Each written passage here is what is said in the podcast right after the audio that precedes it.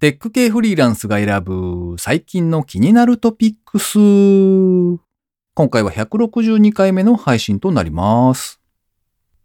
最近ミックスナッツをたまに食べるんですけど、くるみって入ってるじゃないですか。あれをじっと見てると、ブレインに見えませんか？この番組ではフリーランスのエンジニアである私 S が最近気になったニュースや記事をサクッと短く紹介しております。今回はアスカさんにも紹介していただいております。IT 関連をメインにですね、ガジェットだったり新サービスの紹介だったり気になったものを好き勝手にチョイスしております。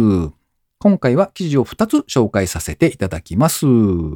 その後にですね、W2OFM を配信されていらっしゃるエンジニアの古山さんへのインタビュー4回目をお届けします。ご意見ご感想などありましたら、ハッシュタグカタカナでテクフリでツイートいただけたらありがたいです。では、記事紹介一つ目いきたいと思います。手書きの力を診断できる国与式大人の書く力テストを公開。国与株式会社さんのプレスリリース記事ですね。えー文房具で有名な国与株式会社さんですね。が、えー設問に回答することで手書き力、手書きですね。手書きをする力のタイプ診断ですとか、他社との比較、それから分析みたいなものが可能なウェブコンテンツ、国与式大人の書く力テストを3月17日から公開されているそうです。国与さんではですね、2020年に社会人約1000名を対象に手書き活用力の調査を実施されたそうなんですね。で、その結果をもとに今回の国与式大人の書く力テストを開発されたそうです。手書き活用力調査では人生の満足度との相関みたいなですね、なかなか興味深いデータが紹介されていました。うんうん。で、キャンペーンとしてですね、3月17日から3月31日までの間に、公式ツイッターアカウントをフォローしつつ、テスト結果をツイッターでシェアしますと、抽選で100名様にですね、新商品であるペルパネプっていう文房具ですね。そちらのペルパネプ。なんか造語みたいですね。へえ。その A7 サイズメモのプレゼントがあるそうですね。なんかですね、あの、まあ、要するにうんうんこのペルパネプっていう新商品がありまして、ツルツル、サラサラ、ザラザラみたいな、その3種の書き心地をデザインしたノノートと、うん、ペンの組み合わせが選べますよっていうその新製品だそうですね。うんうんうん。うん。で、まあその時のその手書きが好きな人ってまあ結構いらっしゃるので、まあそういう手書き力っていうんですかね。まあそういうののプロモーションサイトですね。うんうん。として作られたのが今回の国与式大人の書く力テストだそうですね。うーん。なんかメアドとかも登録なしでそのまま普通にトライできたのでちょっと試してみたんですよ。うんうん。どうでしたか？うーん。最後に出てきたあなたの書く力の全国偏差値は47.8ですって。真ん中よりちょっと下？ね。そうそう。あの、ちょっと悲しい結果になってましたけどね。切ない。切ないですね。なんかいろいろ設問が20くらいあったのかな。で。あの、例えば、印刷されたものよりも、その手で書いたメッセージの方が、うんこうよく気持ちが伝わると思うとか、そんなようなものに対して、こう、すごくそう思うとか、まあ、全然そう思わないみたいな選択肢を選んでいく形なんですけど、なんか最後に出てきた結果の中でですね、あの。紙筆記具オタク度とかですね。あとは、筆記ナルシズム度とかあってですね、ちょっと面白かったです。なんかさっきあの、満足度？人生の満足度がわかるみたいなうん。のは出てきたんですか、うーん、なんあれ？もしやそれが 47. 点いくつ？ひどい。そんなことないよ。いやいやいや、違うだろう。多分違う。あの、なんかね、しうんう人生の満足度の相関みたいなものは、なんか、その、1000人ぐらいにテストをしてるので、元々のデータがあるんで、で、まあ、その人たちに対するアンケートの結果なんですね、確か。うんうんうん。で、今回のその、手書きがいいなっていうか、その重要だなとか、好んでいる人たちうんうん。の方が人生の満足度に対しては高い結果が出ましたよみたいな、そんなデータみたいですね。うんうん。あ、じゃあ私自信あります。やってないけど。素晴らしい。アナログ派なんで、おー未だに手帳はノートにペンで書いてますよ。そうなんですか。お、素晴らしい。ですですへーなんか何うんうん書いてるんですか？メモ帳に。なんかどうでもいいこと とか、あと考え事をしたい時とか、アイディアを出したい時とかっていうのに、だいたい紙に書いてますね。なんか紙に書くと、うんうん。なんだろう、アイディアが出やすいあ、はいようなはい気がします。わかる気がしますね。うん。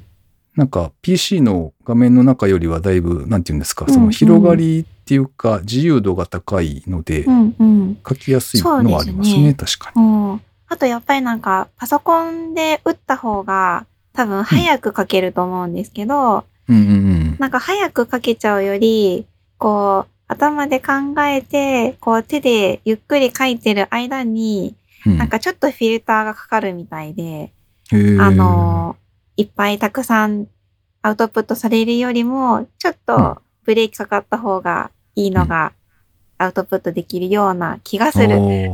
質 質が上がるみたいな感じですかね。きそんな気がしますね。うん、なるほど。うん。ちなみに僕はですね、あの、うんうん。娘のノートあるじゃないですか。学校で書いてるノートで。で、あれのだいぶ後ろの方に、あの、うんうん。外れって書いて、変な、変な、すごい変な顔した、あの、うんうん絵とかをイラストっていうか、まあ、落書きをしておいたらですね、うんうんうん。後で怒られました。あ、でも偉いじゃないですか、それ。最後まで使ったってことですよね。確かに、まあそうですけどね。はいうんはうんいや私学生の時ノート使い切らなかったですよ、最後まで。途中、い。そうなんみんな途中、あの、終わりきる前に新しいノートが欲しくなって買っちゃう。大体終わんなかったですね。完全に飽き性じゃないですか、それ。ああ、でもまあ、いいです。まあまあまあまあまあ、飽き性ですよ。今も飽き性ですよ。ああ、いやー、めっちゃわかります。はい。同じです。はい。あ、それにしても、あの、何でしたっけ？プレゼントされるノート？うんそれも気になりますね。そのザラザラとうんかサラサラとかの組み合わせ。うん A7 のサイズなので、本当にメモ帳って感じなのかな？あ、ちっちゃいですね。なんか、私、うん。紙とペンの組み合わせにうるさいんですよ、実は。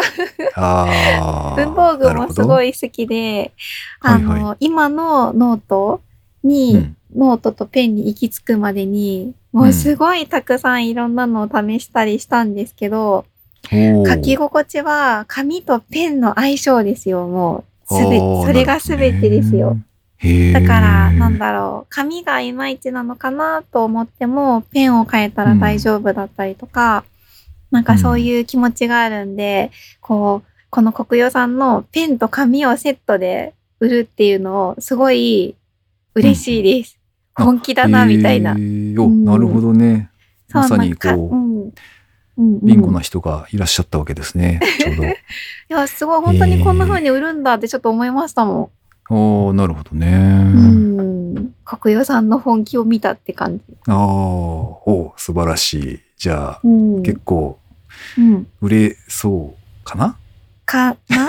あ、でも、あの、刺さる人いっぱいいると思いますよ。うんうんうん。あの、ほぼ日手帳とかあるじゃないですか。あはいはいはい。なんか、ほぼ日手帳も、あの、紙があの、トムエリバーっていうちょっと珍しい紙、あの、辞書みたいに薄いんだけど、裏写りしない、さらさら書ける、あの、ちょっと特殊な紙であるんですけど、あの、ほぼ日手帳も、あの、書き心地でファンが結構多くて、へえ。なんかその話で合うペンとか、探してる人とかと盛り上がったこと何度もあるんで、へえ、そうなんだ。ですです。きっとそういう人たちに刺さると思うーん、なるほどね。じゃあう、んちょっと僕も、う。なんかう、あれですね、試してみたくなりますね、そう言われると。うん、うんいや、ほんと変わりますよ。特に万年筆だと、あへのー、紙を選ぶので、書き心地とかいろいろ、なんか試せると楽しいですよね。うん、楽しそうですね。うん。まあ、すっかりテック系ポッドキャストとかけ離れているというか、完全にアナログなものの紹介をしてはおりますけれども、なんというか、バーチャルな世界だったり、インターネットな世界だったりとかですね、そういうのに慣れてきているので、ここ最近は逆に、こう、手触りのあるというかですね、自分のこの感覚、まあ、触覚だったりとか、五感っていうんですかね。そういったものをこう、直接刺激できる何かというのが割と大事なんじゃないかななんてことをですね、ちらりと思ったりなんかして紹介してみた次第ですね。じゃあ次の記事はアスカさんからお願いします。はい。じゃあ私の方からは、とテッククランチさんの記事を、宇宙系の記事をご紹介します。東京の宇宙スタートアップ、アストロスケールが、軌道上デブリ除去衛星を打ち上げという記事です。日本の宇宙スタートアップの企業のアストロスケールさんというところが、えっと、軌道上のあの宇宙ゴミのデブリですね。あれを捕獲して安全にあの除去するためのと衛星を打ち上げたそうです。えっと、実際にもう軌道にあの乗っていて、まあ、無事に打ち上げられたっていうところですね。うーん。あの、こちらの会社さん、えっ、と、2017年、今から4年ぐらい前にも、あの、打ち上げ、あの、同じような、えっ、と、目的の衛星を打ち上げられてたんですけども、そちらは、あの、残念ながら、あの、打ち上げ自体にちょっと失敗してしまって、えっと、その目的が果たせなかったんですが、あの、今回、まあ、4年後、まあ、その間にもあったの、チャンスがあったのかもしれないんですが、今回無事に打ち上げられたということで、あの、ニュースになってました。うーん。で、あの、最初あの、このタイトルを見たときに、私ちょっと勘違いしてたんですけど、デブリの除去衛星じゃないですか。なはいはい。んで、あの、宇宙ゴミって、なんかすごいちっちゃなもの、うんたくさん宇宙空間にブワーってたくさんあって、いくらちっちゃくても、あの、すごいスピードで回ってるから、はいはい。あの、危ないとかって話あるじゃないですか。うん、そうですね。あれを、こう、なんか集めて回るのかなって思ってたんですけど、なんかどうやらちょっと違うみたいで、あの、もっと大きなゴミあの例えば、廃棄された衛星とか、あとは、なんだろう、打ち上げロケットの、あの、切り離した機体とか、うんうんなんかそういうはいはい。大きなものを、えっと、捕獲するためのものらしいです。へー。で、なんか今回打ち上げたのは、えっと、それを捕獲するための、まあ、あの、本番の、まあ、機械、衛星と、もう一つ、あの、デモンストレーション用に、えっと、う模擬衛星みたいなものを一緒に打ち上げているようで、えっうんうとん、それを捕まえるところを実際の軌道上で、あの、デモンストレーションするっていうことを、あの、やるみたいです。へえ、なんかすごい難しそうですよね。そうですね。その軌道上で、その浮いてるものを、あの、うんうんうんうん捕まえるっていうのはで、すよね。ううん。ん、映画ですよね、なんか。なんか、すげえ。うん。なんかそんなことができるんだと思って、うんすごい。なと思って記事を読んでおりました。で、あの、もうちょっとなんか記事に書いてあったんですけど、あの、ちゃんと、なんでしょう、止まってる、止まってるというか、まあ、軌道上なんで実際には回り続けてるんですけど、その軌道が安定してるゴミを捕まえることはもちろんのこと、なんかちょっと不安定なやつも捕まえられるらしいです。へえ。なんかくるくるくるくる回っちゃってるようなやつとか、あそういうのも捕まえられるようになってるっていう風に、へー。あの、はい、書いてあって、すごくないですか、それ。なんかすごく難しそう。そう、すごく難しそう。ね。ね、本当にこう映画とかで、もう生きるか死ぬかみたいな状態で、一か八かでやるとかね、そういうことじゃないんで、なんかね、ここはもう、あの、事業として、あの、ゴミを捕まえるっていうことなので、もちろんそれは何回も何回も成功し続けなきゃいけないことじゃないですか。当たり前にに。ね、できなきゃいけないことなんですけど、ちゃんとそういう、うんあの、どんな状態のものでも捕まえられるっていうふうに、あの、うん書いてあったので、すごいなと。日本すごいなと、おー、素晴らしい。はい、思って見てました。なるほど。これはなかなか、なんていうか、うんこう、世界中で望まれていることだと思うので、期待ですね。へえ。そうですね。暑いですね。ちょっと頑張ってほしいです。うん暑ねうん。あはい。ありがとうございますり。がとうございます。ということで、今回紹介する記事は以上となります。続きまして、W2OFM を配信されていらっしゃるエンジニアの古山さんへのインタビュー4回目をお届けします。さて、前回までのあらすじはと言いますと、現在お勤めの会社で複数プロジェクトを掛け持ちしつつ、管理職ではなくですね、自分で手を動かしてコーディングをされていらっしゃる古山さんです。大学卒業後に IT ゼネコンと呼ばれる大手 SIR に就職されたものの、当初はですね、マネジメントばかりでこんなはずじゃないと悶々とされていらっしゃったそうです。ある時、自分のレベルはどれぐらいなんだろうというのを知りたくなった古山さん。とあるインターネットな企業のプロジェクトに携わります。そこで高く評価されたのはいいものの、次第に人が増えていきまして、メンバーのマネジメント業務が多くなり、またしても、こんなはずじゃないという状況になりました。そうこうしているうちにですね、リーマンショックが起こりまして、自社に戻ってみると、本社に戻るのか、子会社に出向するのか、という選択を迫られたのでした。スーツなんて着たくないんじゃーいと思った古山さんはですね、子会社出向への道を選択。その後、その子会社がですね、本体から切り離されまして、古山さんもそちらに転籍、そして今に至るということでした。ではインタビュー続きお聞きください。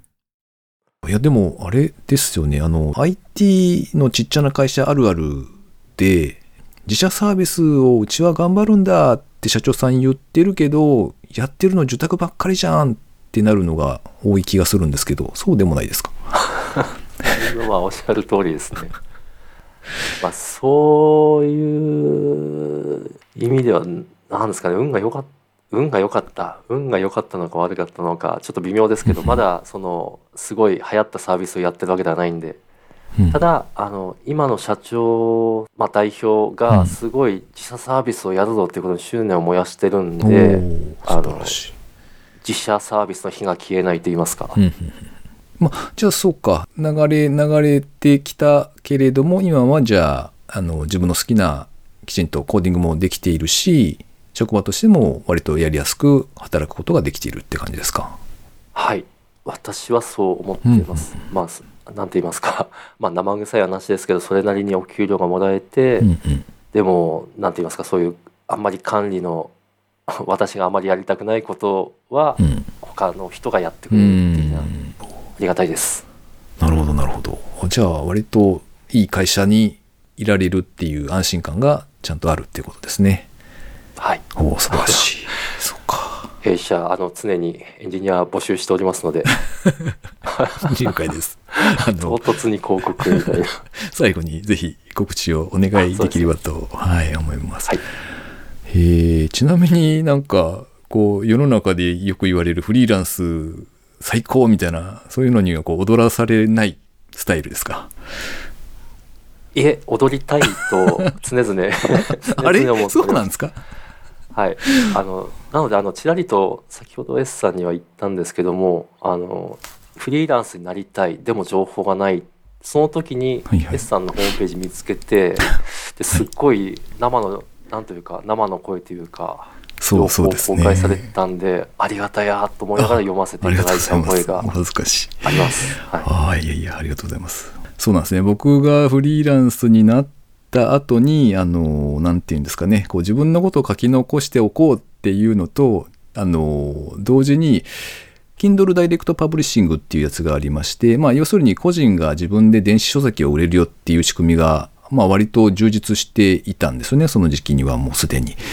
なので、ちょっと試しにやってみようみたいなことをやっていて、で、まあ、自分の経験を割と細かく書き記した、まあ、ちょっとした電子書籍ぽいものを出していて、それをお読みいただいたっていうことですね。そうですいやー、恥ずかしいわ。この人本まで出しててすげえっていや思いましいやいやいや。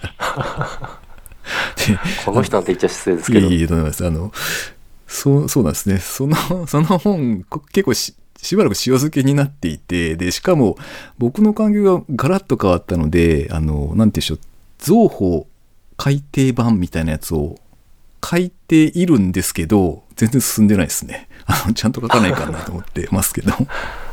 今はウェブページに載せられてるんですかね？そうなんですね。そこは、あの、すごい、うろうろ、こう、適当なことやっていて、無料にしてみたりとか、ウェブで公開してみたり、どっちがいいのかなみたいなことを悩みつつ、ああなんかいろいろやっていいるけれど、ちゃんとしてないっていう状態のままになってます。すいません。はい。楽しみにしております、うん、了解です。あの、そうですね。当時あれ書いた時は、あの、結局、フリーランスになったぞ。で、まあ、ありがたいことにエンジニアの仕事だと、エージェントさんっていう存在があり、仕事とこう人とのマッチングを割とすぐやってくれるんですね。仕事も潤沢にあるという状態なので、あの、こう食うことには困らないっていう流れだったんですよね。なんですけど、結局、客先常駐しているその先がどんどん変わっていくっていうのを繰り返していることに変わりはなかったので、まあなんというか、フリーランス絶賛っていう感じにでは全然なかったんですよ。あれを書いていた当時。なんですけど、まあそこから状況も変わって、あの、自分で、なんて言うんでしょうね。まあ例えばフルリモートでお仕事いただけるようになったりとか、そんな状況にはなってきたので、まああれを書いた時よりは、あの、だいぶフリーランスエンジニアとしてちゃんと、まあ、アウトプットしたり自分で学んでいくことができる方であればなかなかいいっすよっていうのは最近思っております。はい。いやそれ読んだら私 そっちに憧れが強くなっちゃうかもしれないですね。いやー、まあ、まあ、でもあれですよね。あの、こう、ご家族もいらっしゃるので、僕もあの、基本的に安易にお勧めすることはないんですけど、まあまあでも悪くもないですし、でも別にそっちの道をわざわざ、こう、絶対こっちがいいなんてことは思わないので、というところです。はい。そうですね、あの、なんて言いますか、えっと、我々はもう、あの、若い年齢ではないうんうん。で、結構リスクを取るか取らないかというのは結構大事な話かなとも思ってまして。そうですね。はい。そういう意味ですごい、なんだろう。なんかごめんなさい、S さんのインタビューみたいになっちゃってますけど、なんかすごい、なんですかね、絶妙なバランス感覚に私から見ると見えるんですね。そのうん、なんて言うんだろう。フリーランスだけど、堅実というか。はい。まあ、年の功ってことじゃないですか。知らんけど。いやいや、まあ、あの、なんでしょうね。あんまり極端なところを言ってもね、あれなので、うん、とは思うんですけど、まあ、そうですね。あの、ちょっとわかりました。あの、続きというか、その改訂版というか、書き足さねばなと思って、途中までは書いているので、それを早めにリリースせねばということを今思いました。はい。いや、本当楽しみにしております。ありがとうございます。続きまして、番組にいただいたコメント紹介のコーナーですね。えーまずは、NTW マシンデイズさん。いつもありがとうございます。え160回に対してのコメントですね。島根遠いですね。島根といえば、出雲大社と宍道湖ですね。娘様と大学の良縁をお祈りしております。とコメントいただきました。ありがとうございます。はい、えー島根頑張って行ってきましたね。新地湖、お恥ずかしながら読めずにググりました。これで新地湖って読むのかっていう、こう、なかなか地名は難しいところですね。えー娘さんはですね、おかげさまで大学受かりました。が、えー結果的にですね、別のところに行くということになっております。はい。ただ今、絶賛引っ越して忙しい真っ最中ですね。じゃあ次のコメントはアスカさんにお願いします。はい。じゃあ続いて高道恵さんのコメントをご紹介します。と161聞いた。ありがとうございます。と賞賛コメントを読み上げるときの S さんの反応がなんだか可愛い。可愛いですって。恥ずかしい。うちはメインリスナーがあまりツイッターとか使わないから反応を聞けることがないんだよな。桜の盆栽そんなものがあるのか。レンタルサーバー的なあれではなく、桜のインターネットさん、インターネットで。はい。さすがですね。わかる。さすがここに、うん、わかります。はい、桜の盆栽、綺麗に咲いております。朝会の新たなプロジェクトになるのかと思った。うん。あの、うちのもこも会のことですね。絶賛、あの、考え中でございます。えーそして、あやみさんからですね。ありがとうございます。ゴリゴさんのインタビューをまとめて聞きたくて今頃聞いてる。楽しいこと、面白いことをたくさん持っているのはいいことだなと思った。1配信ごとにまとめをしてくれる S さんのコメントがあるから毎回聞いてもよかったかな。えー続けてですね。インタビュー音声を聞いている側は面白かった、勉強になったで済むけれど、インタビュアーはいろんなことを考えながら質問ややり取りをし、最終的に編集もしないといけないから大変なんだなって改めて分かりました。いつも配信ありがとうございます。いやー、ありがとうございます。こちらこそ聞いていただいて本当に感謝感謝でございますよ。永遠やでと言いたいですね。うんうん。はい。ということで、えー、リスナーの皆様、いつもコメントありがとうございます。ありがとうございます。では最後に近況報告なんぞをお話ししておりますけれども、いやーえっ、と、僕の方はですね、ここ最近は、えー先ほど番組へのコメントいただいたところでもですね、ちょっとお話ししましたけれども、まあ、要するに娘の大学入学が決まりまして、えーそこの引っ越しですね。それで、バッタバッタしておりましたね。大変そうですよね。大変ですギリギリね。そう。発表があって、そうんのうん。翌日に、あの、アパートを探したっていう、おー。そしてその日に決めたという、え、流れでしたねその日に決めたんですか、はい、決まりました。あ、よかったですね。でも見い。やー、まあ本当良かったですよ。あの、うん普段の3分の1ぐらいになってますけどねって言われましたね。その件数っていうか紹介できる案件が。あーあ、それはギリギリすぎてってそうそうギリギリだったので、そうそう。いやー、まあまあ、でも、ちょっとだけほっとしましたね。